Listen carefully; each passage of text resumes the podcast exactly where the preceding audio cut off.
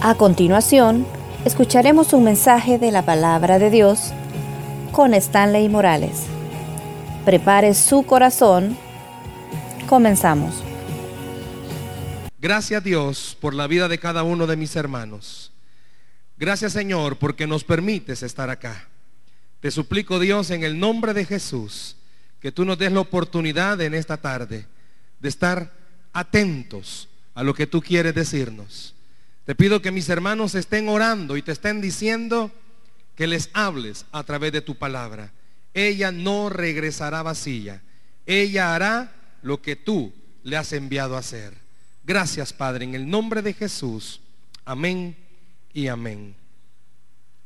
Hicieron una estadística de que quiénes son los que más promesas hacen. Y si yo le preguntara en esta tarde, ¿usted quién cree que hubiese ganado? ¿Quiénes son los personajes que más promesas hacen? Hicieron esta, esta encuesta y los resultados fue que los que en primer lugar ganaron, que más promesas hacen, son los políticos, cabal, son los políticos. Los que ganaron, que más promesas hacen, son los políticos. Los políticos hacen promesas como, les prometo que si ustedes me eligen, redujo el 50% de los impuestos. ¿Quién no le va a gustar eso?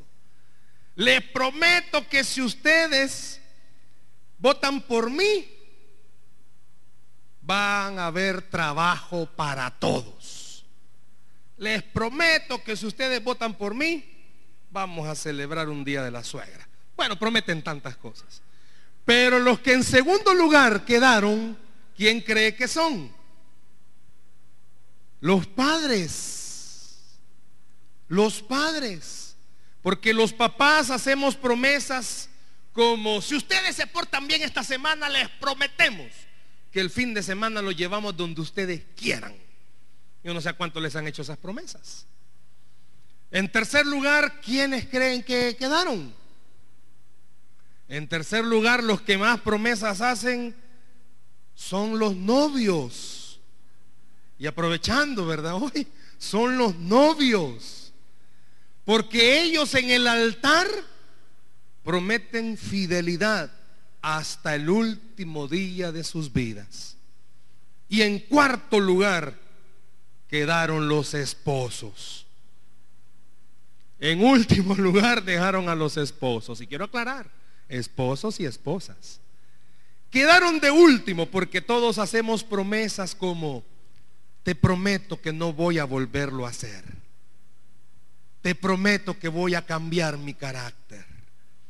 Y al final de la encuesta dijeron, bueno, todas estas promesas que usted escuche, lastimosamente, el 90% no se cumplen y un 10% se llegan a cumplir a medias. Si yo le pregunto en esta tarde a cuántos de ustedes les han hecho una promesa en la vida, yo creo que todos levantaríamos la mano. Pero si esa pregunta iría acompañada de otra, ¿cuántos hemos hecho promesas? Esta misma encuesta dijo que los mayores de edad o las personas ya cuando llegan a la adultez como han escuchado tantas promesas que ya no tan fácilmente llegan a creer en ellas, porque no saben por qué les están prometiendo. Permítame compartirles en esta tarde el mensaje, el propósito de las promesas, el propósito de las promesas. Y esta misma estadística asustó, porque ¿dónde cree que la hicieron? En una iglesia porque el propósito era descubrir cuántas personas de esa iglesia creen aún en las promesas y en las promesas que Dios nos da. Y todos dijeron que es bien difícil poder creerlas. Vaya conmigo a la Biblia. Hoy sí le voy a molestar, no tenemos los cañones. Quiero pedirle por favor que sí tenga su Biblia abierta durante todo el mensaje. Van a haber partes que le voy a suplicar que se vaya ella a leerlas nuevamente. Segunda de Pedro, segunda carta del apóstol Pedro, capítulo 1, vamos a leer versículos 3 y 4. Segunda de Pedro, capítulo 1, versículos 3 y 4. Ya Pedro está casi terminando la Biblia. Si usted está comenzando a leer la escritura, no se preocupe, váyase al índice. Segunda de Pedro está ya casi, ya casi terminando la, la Biblia. Usted véngase si quiere de atrás para adelante, Apocalipsis, Judas, las cartas de Juan y ahí va a llegar y va a ir cayendo. Segunda carta del apóstol Pedro, capítulo 1, versículos 3 y versículo 4. ¿Lo tenemos, iglesia? Amén. Dice así la palabra, como todas las cosas que pertenecen a la vida y a la piedad nos han sido dadas por su divino poder, mediante el conocimiento de aquel que nos llamó por su gloria y excelencia, por medio de las cuales nos ha dado qué? Preciosas y grandísimas promesas, para que por, por ellas llegaseis a ser participantes de la naturaleza divina, habiendo huido de la corrupción que hay en el mundo a causa de la concupiscencia. El propósito de las promesas. ¿Cuántos hermanos de los que estamos aquí esta tarde, sinceramente, ya no creen en promesas? No en los que acabo de mencionar, las cuatro categorías, sino que en promesas. Porque hemos escuchado promesas de todo tipo y llega un momento en el que surge la pregunta, bueno, ¿y por qué Dios nos da promesas? Yo no sé a cuántos de ustedes Dios les ha dado una promesa y quizás, quizás su pensamiento sea, ¿y para qué me la da si no me la va a cumplir? ¿Y por qué me dijo que iba a hacer esto si no lo hizo, si no lo terminó haciendo? Permita que la lectura de estos versos y lo que Dios quiere hablarnos nos enseñe cuál es el propósito de las promesas. ¿Por qué es que vamos a hablar de este tema? Y no solo se vaya a enfocar o querer enfocarlo a las promesas humanas, principalmente vamos a hablar de las promesas que Dios nos ha dado. ¿Por qué? Porque estaba un maestro con sus alumnos y en uno en especial que se portaba mal, hizo un pacto con él. Ambos hicieron una promesa. El maestro le dijo a su alumno, si tú te portas bien, te voy a dar permiso de jugar. Y el alumno le dijo, yo me voy a portar bien porque quiero que me deje jugar. Y llegó el momento que el alumno no se portó bien se portó mal. Y el maestro lo llama y le dice, hey, habíamos hecho una promesa. Sí, maestro, tiene razón. Usted me dijo que si yo me portaba bien, me iba a dejar jugar. Pero yo no me porté bien. Por lo tanto, yo no cumplí mi promesa. No tiene por qué cumplirla usted. Cuando hacemos promesas, queremos que si nosotros fallamos, también los otros no las cumplan. Esta tarde entenderemos por qué Dios nos ha dado promesas y cuál es el propósito de esas promesas. Y estos textos que usted y yo acabamos de leer nos están diciendo algo. Dios ha dado preciosas y grandísimas promesas. ¿Y cuál es el propósito? ¿Cuál es el plan entonces de esas promesas? Quiero que vea algo. Y desde este instante, por favor, si lo pudiera notar en su mente, cuando Dios le da una promesa a usted y Dios me da una promesa a mí, su plan principal es transformar mi vida. ¿Cuál es? Transformar mi vida. ¿Puede decirlo fuerte? Transformar mi vida. Cuando Dios le da una promesa en cualquier área de su vida, el plan principal de Dios es transformar su vida. Vea conmigo el verso 4, por favor. Vea conmigo el verso 4. Si pudiera subrayar las primeras palabras con las que comienza el verso 4. ¿Cuáles son? Por medio de las cuales. Subraye eso, por favor. ¿Por qué el escritor en el verso 4 dice por medio de las cuales?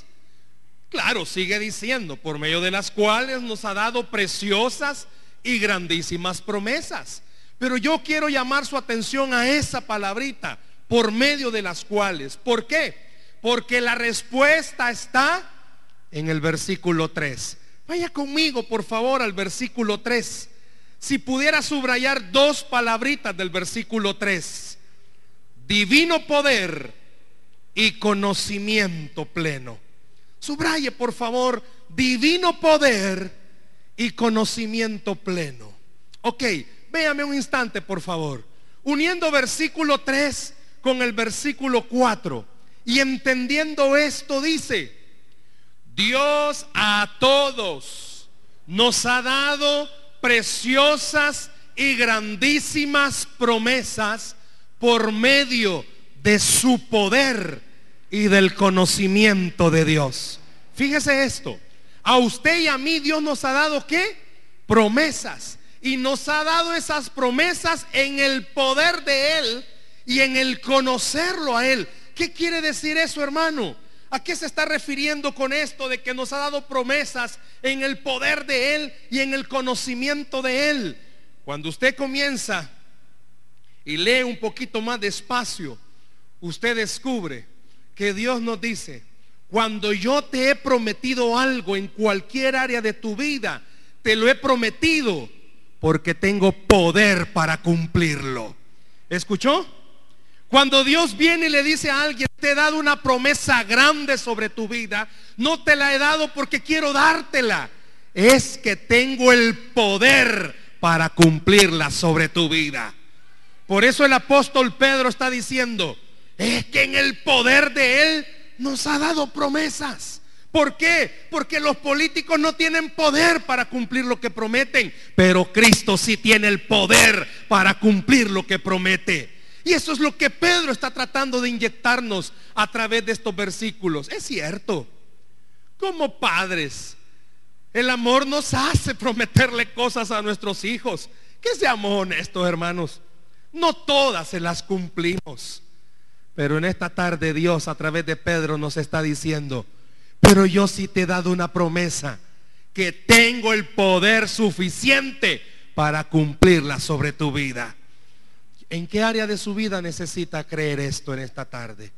El apóstol Pedro nos está diciendo, yo quiero hablarles de algo en esta hora. Yo quiero hablarles de preciosas y grandísimas promesas.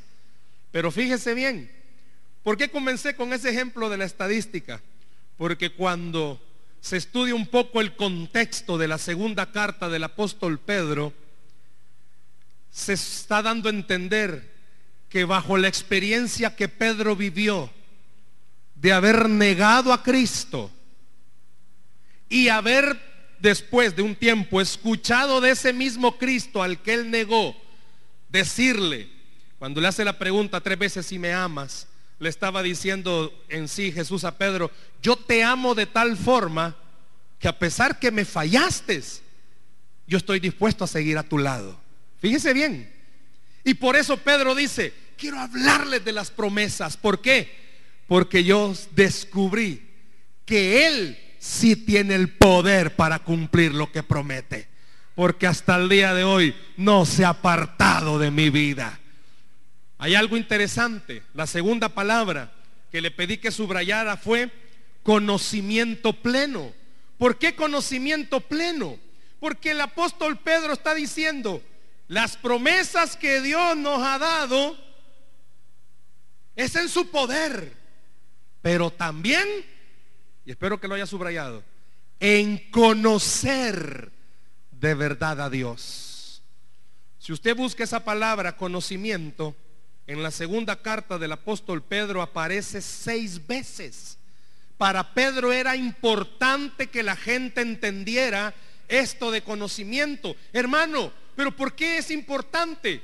Porque la palabra usada ahí en su contexto original está dando a entender conocer a alguien, pero íntimamente. Y Pedro dice, yo sé que Dios me ha dado promesas y las va a cumplir no solo en su poder, sino porque yo ya experimenté esa relación con Él y lo conozco. Y sé que Dios no juega con los sentimientos de nadie. Cuando Dios promete algo, lo cumple. Cuando Dios le ha dicho a usted, iglesia, que le va a proveer, y escúchelo por favor, Dios no le da fecha y hora del día del cumplimiento, pero le está diciendo, en mi poder te voy a proveer.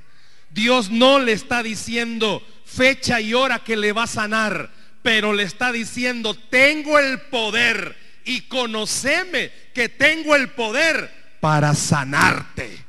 Y eso es lo que Pedro está tratando de inyectarnos en esta hora. ¿Cuál es el propósito de las promesas? Jugar con nuestros sentimientos. Si Dios a usted le dado una promesa, no ha sido como, lastimosamente así es. Los humanos a veces prometemos algo que no vamos a cumplir. Prometemos cosas que no las vamos a hacer. Y muchas veces lo prometemos porque en, en el momento, sí, prometo. Pero ya cuando viene lo bueno de la guerra, no podemos cumplirlo. Pero Dios está tratando por medio de esta carta de decirnos, por muy difícil que se te pongan las cosas, por muy difícil que esté la economía en esta nación o en el mundo, por cualquier cambio político que quiera haber y que pueda decir, esto no se va a cumplir sobre mi vida. Dios está esta tarde queriendo decirle a usted y a mí, aunque todo se ponga patas arriba, tengo el poder para cumplir lo que he prometido tengo el poder suficiente para hacerlo. Dele al Señor ese aplauso, por favor, esta tarde. Entonces Pedro ya nos pone un panorama y nos dice, ¿cuál es el propósito de las promesas? Transformarme. ¿Cuál es? Transformarme. Pero para eso, Él nos pone dos bases sólidas. El poder de Dios pero que usted tiene que conocer ese poder. Yo le hago una pregunta. ¿Cómo puedo conocer ese poder? ¿Cómo puedo conocerlo a Él? ¿Cómo está, hermanos, su intimidad con el Señor? ¿Cómo está? ¿Cómo está esa intimidad con Él? ¿De verdad aparta usted tiempo de lectura bíblica en la semana? ¿Es usted sincero, sincera en esta tarde y decir, yo creo que todos los cristianos así somos? Oímos una promesa, la anotamos y la declaramos que es nuestra. Hacemos papeles grandes y los pegamos en el cuarto. Esa promesa es mía. O muchos utilizan el psicólogo cibernético, que es el Facebook, como ahí se desahogan, va el psicólogo cibernético, y ponen la promesa que Dios le ha dado. Y nos gusta. Pero seamos honestos. ¿Cuántos oramos todos los días diciéndole al Señor, dame fe que esa promesa se va a cumplir sobre mi vida? Ayúdame a ser transformado por medio de esa promesa. Pero ¿a qué se refiere esto cuando dice transformado? Hermanos, ¿cuántos de nosotros necesitamos sinceramente que Dios transforme nuestro carácter porque somos bien volátiles. Nos da la promesa, ánimos arriba. Pasa algo contrario a esa promesa, ánimos abajo. Dios usa a alguien para animarnos, ánimos arriba. Pasan días y no se cumple, ánimos abajo. Dice que la promesa es para transformarnos. Pero transformarnos en qué? Que aunque las cosas se pongan difíciles, yo debo de estar firme. Porque alguien que tiene poder suficiente me ha prometido que cumplirá lo que ha dicho que hará sobre mi vida. La transformación, denle a Cristo ese aplauso. La transformación a que se refiere, lo que estoy diciendo es, hermano, a partir de esta noche, si usted tiene promesas, ya no piense como pensaba antes. No, a lo mejor fue mis emociones las que creyeron que era para mí esa promesa. No, quizás no era para mí porque me porto muy mal. Igual que con Pedro y por eso Pedrito lo dijo. Yo la regué. Si hubiera sido salvadoreño, Pedro hubiera dicho, yo la regué. Lo negué tres veces. Fallé pero sigue estando a mi lado porque prometió hacerlo. ¿Cuántos de los que estamos aquí, hermanos, casados, siguen al lado de su pareja aún conociéndolos? El día, ya se los he contado muchas veces, el día que yo conocí a mi esposa, yo estaba sirviéndole al Señor como pastor de jóvenes en una iglesia. Y cuando ella me conoció y comenzamos a tratarnos, mi esposa conoció al pastor de jóvenes de la iglesia. Y ella quedó impactada con el pastor de jóvenes de esa iglesia. No, no se rieron de que se iban a reír. Qué malos son. Y mi esposa comenzó a, pues a, a tratar al pastor de jóvenes. Y ella comenzó a ilusionarse con el pastor de jóvenes. Y no que el pastor de jóvenes se hiciera el socado, no. Yo estaba orando por ella también. Y comenzó a conocer al pastor de jóvenes. Y esto le digo porque es algo que hemos hablado muchas veces. Pero el día que ella se casó, ella se casó con esa idea, ¿verdad? Me he casado con el pastor de jóvenes, el que sirve, el que ora, el que predica, el que hace esto y que hace lo otro. Si lo bueno fue cuando ella estaba casada. Ahí fue lo bueno, que ya no conoció al pastor, como dije un día, al santo siervo de Dios. Ya conoció al que verdaderamente soy. Y le digo algo en propiedad. Sabe mi esposa muy bien con quién está casado. Sabe mis debilidades. Que le aseguro en su humanidad ya no estuviera conmigo. Pero he comprendido que esa es la promesa de Dios en el poder de Él. Que a pesar de que ella conoce al esposo con el que está, cree que Dios puede transformar a este esposo.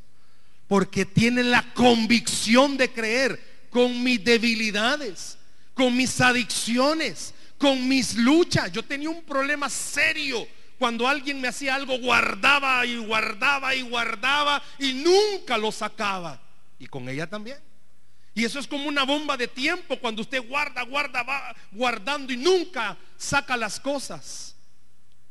Pero ella ha visto que a pesar de lo maleta que soy, no va a decir amén. Ni vos tampoco, amor, por favor. Ella cree que Dios puede cumplir sus promesas que ha hecho sobre mi vida. Y ahí está todavía conmigo. Y sigue a mi lado. Y me sigue amando como que si yo no le hubiera fallado. ¿Por qué? Porque cuando ella conoce al Dios de poder, ella entiende algo. No es en sus fuerzas que lo va a hacer. Es en las fuerzas del poder de Dios que lo va a hacer.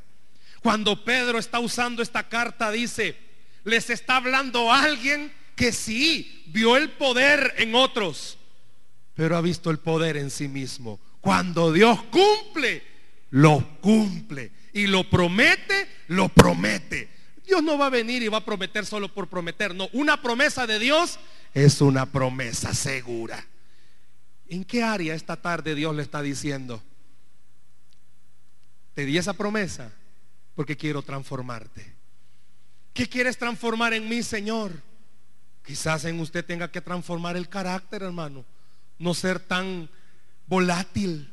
Quizás lo que Dios tenga que cambiar en usted o transformar en usted es tener seguridad, es confianza. Yo no sé cuántos temerosos habrán aquí esta tarde que tienen temor, aunque Dios les hable lo que les vaya a hablar, tienen temor conózcalo íntimamente a Él, pruebe la delicia de entender algo. Dios es amor, Dios es poder, pero sobre todo Dios es un Padre que está con nosotros.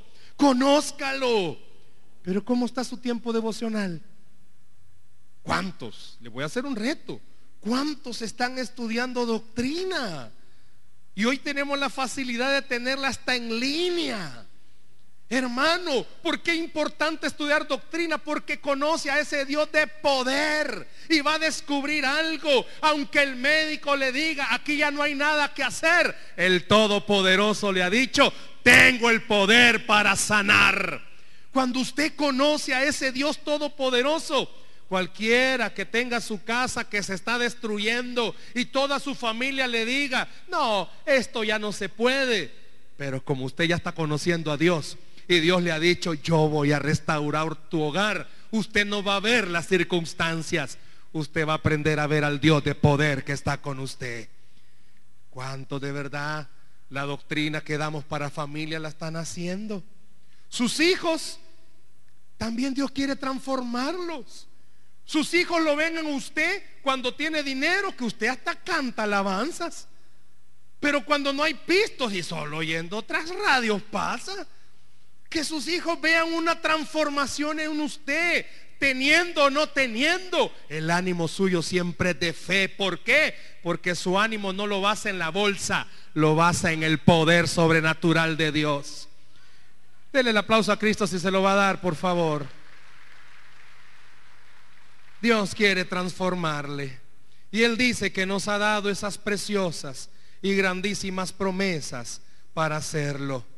Dios sabe que en este mundo íbamos a tener luchas. Hermanos, si no, si no es fácil, no es fácil ir al súper y darnos cuenta que lo que comprábamos antes con 10, hoy no alcanza. No es fácil ver la situación delincuencial. Nosotros vivimos en una colonia, la colonia donde vivimos con mi esposa es tranquila, la verdad, porque los días viernes tenemos célula de matrimonios, vamos llegando 11 de la noche y es tranquilo. Pero vivimos, para llegar a nuestra casa, tenemos que pasar por dos colonias que no son tranquilas. Y hubo una semana que dos días seguidos tuvimos que dar otra vuelta porque había un muerto. Es difícil, es duro lo que estamos viviendo. Pero dice la Biblia que aunque la tierra tiemble, no temeremos. Porque Él está con nosotros. Esa promesa de seguridad es suya y es mía. Déselo al Señor ese aplauso. Es difícil. Por eso eh, Pedro dice, es que la promesa es para transformarte. Que aunque veas el caos, podás recordar, es cierto, el diablo es el príncipe de este mundo. Pero Dios es el rey de reyes y señor de señores.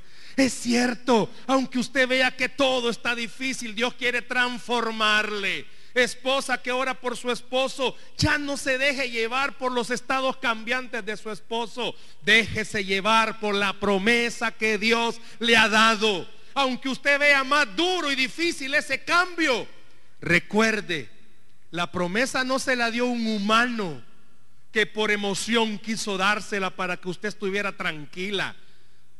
La promesa se la dio el Dios Todopoderoso para que usted de verdad viva tranquila, confiando que Él sí cumple lo que promete. Muchos de los que estamos acá, quizás hemos estado en esta vida diciendo, pero Señor, no veo que se vaya a cumplir. Si pudiera ir rápidamente conmigo nuevamente al verso 3. Pedro no dejó escapar nada cuando habló de las promesas. Y hay otra palabra que quiero pedirle que subraye, por favor, y es piedad. Por favor, subraye piedad. Piedad. ¿A qué se está refiriendo Pedro cuando usa la palabra piedad?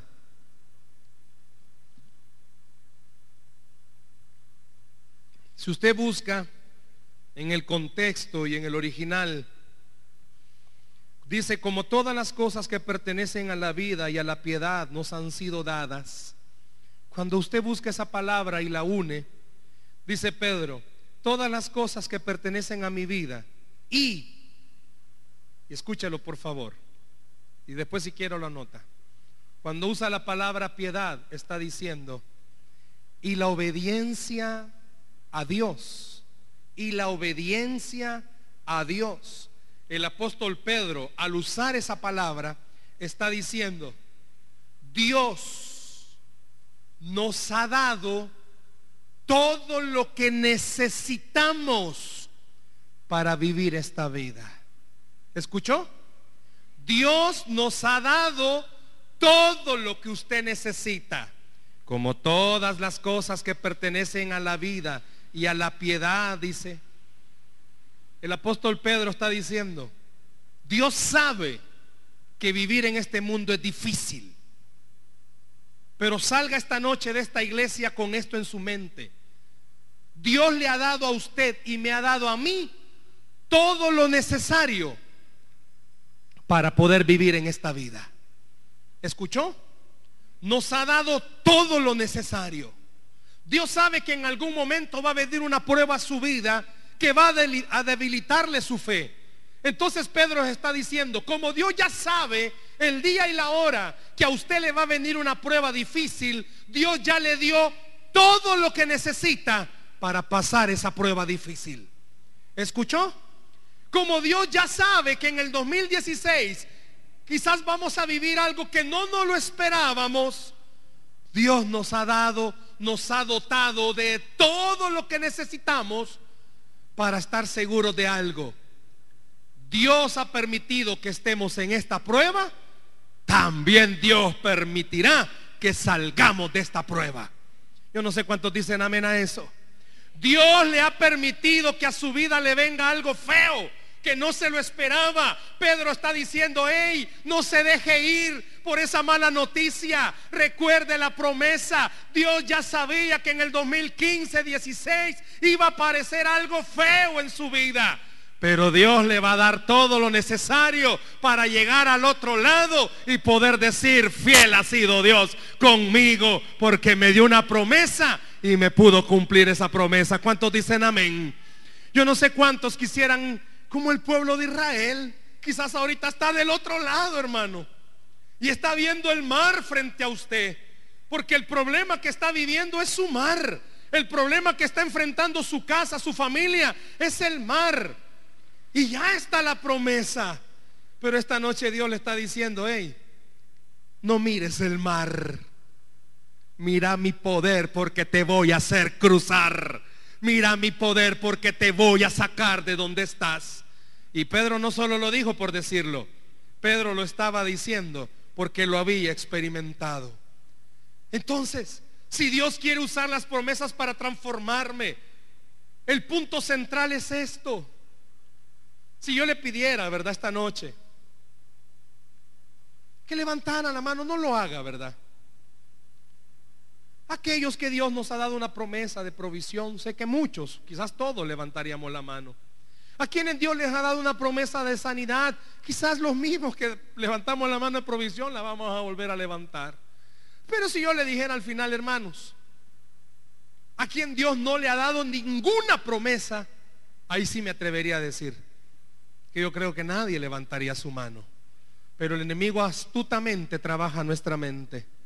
Y como no se cumple la promesa, entramos en momentos de debilidad, de crisis de fe, de duda, de temor. Y llegamos a creer que eso no se va a cumplir en nuestra vida.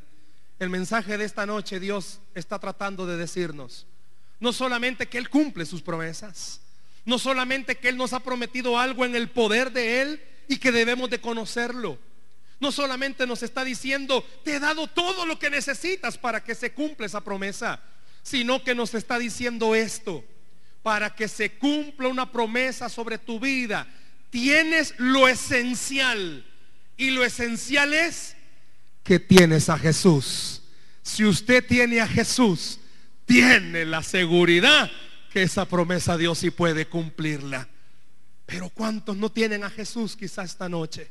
¿Por qué? Porque Pedro dice, es que el poder de Dios son las promesas pero hay que conocerlo. Tenemos todo lo que necesitamos para que esa promesa se cumpla. Y nos da a comprender esto. Tenemos a Jesús. Si usted está esperando una provisión, yo quiero decirle en esta noche, tiene a Jesús. Si usted está esperando un milagro de sanidad, tiene a Jesús. Solo decir ese nombre significa todo. Tenemos todo lo que necesitamos. Hermano, Aún el millonario más grande puede tener bóvedas llenas de dinero y sinceramente no tiene nada. Pero usted y yo que quizás no tengamos para la semana, pero esta noche Dios nos está diciendo, pero tienes a Jesús y lo tienes todo. Tienes a Jesús y lo tienes todo. Pedro lo experimentó en su carne. Dele el aplauso a Cristo, gloria al Señor. Pedro lo experimentó en su carne porque sabía que tenía Jesús. ¿Para qué es una promesa? Para transformarme. Pero tengo que conocerlo a Él. Qué bueno fuera que esta noche, al llegar a su casa, usted agarrara la Biblia y leyera todas las promesas que Dios le ha dado, pero que las leyera con esta mentalidad. Tengo todo lo que necesito para que esa promesa se cumpla sobre mi vida. Pero si usted, hermano, hermana, solo se emociona con la promesa y no conoce al Dios de la promesa, le aseguro que esto solo le va a durar tres, cuatro días. Porque cuando venga lo fuerte del viento, usted se va a dejar ir como una veleta. Pero si a partir de este día hace el hábito devocional, haga el intento de venir a doctrina o métase a buscar la doctrina en línea. De verdad, agarre en serio esa doctrina en familia. De verdad, hermano, o sea, no solamente se emocione cuando oiga una promesa, conozca al Dios de la promesa. Puede venir el viento más fuerte y no lo va a mover. No porque usted sea fuerte, es porque conoce al Dios fuerte. No es porque usted sea hábil, no, es porque se ha dado cuenta de algo. Tengo a Cristo y tengo todo lo que necesito. Dios quiere transformarnos usando las promesas. Dios no nos ha dado las promesas para ilusionarnos y jugar con nuestras emociones. Dios nos ha dado las promesas para transformarnos. ¿Cuántos esta noche Dios les está tratando de recordar una vez más las promesas que les ha dado? No importa qué difícil sea lo que está viviendo, hermanos. Le digo algo, le he predicado esta noche del Dios que cumple sus promesas. Deje que ese Dios que cumple sus promesas le pueda enseñar algo. Todo está en contra tuya. Puede ser. Pero yo estoy a favor tuyo, dice el Señor. Aunque le hagan los análisis que quieran hacérselos. Recuerde algo. El papel aguanta con todo. Pero las palabras de Dios no van a pasar. Deje que esta noche Dios active su fe y le recuerde algo. Vaya, estudie esa promesa, pero vuelva a estudiarla con la mentalidad que Pedro está tratando de inyectarnos. Tenemos el poder, conozcamos ese poder, porque tenemos todo lo que necesitamos para que esas promesas se cumplan. Porque la Biblia dice que al que cree, todo le es posible. Denle un aplauso al Señor esta noche, por favor.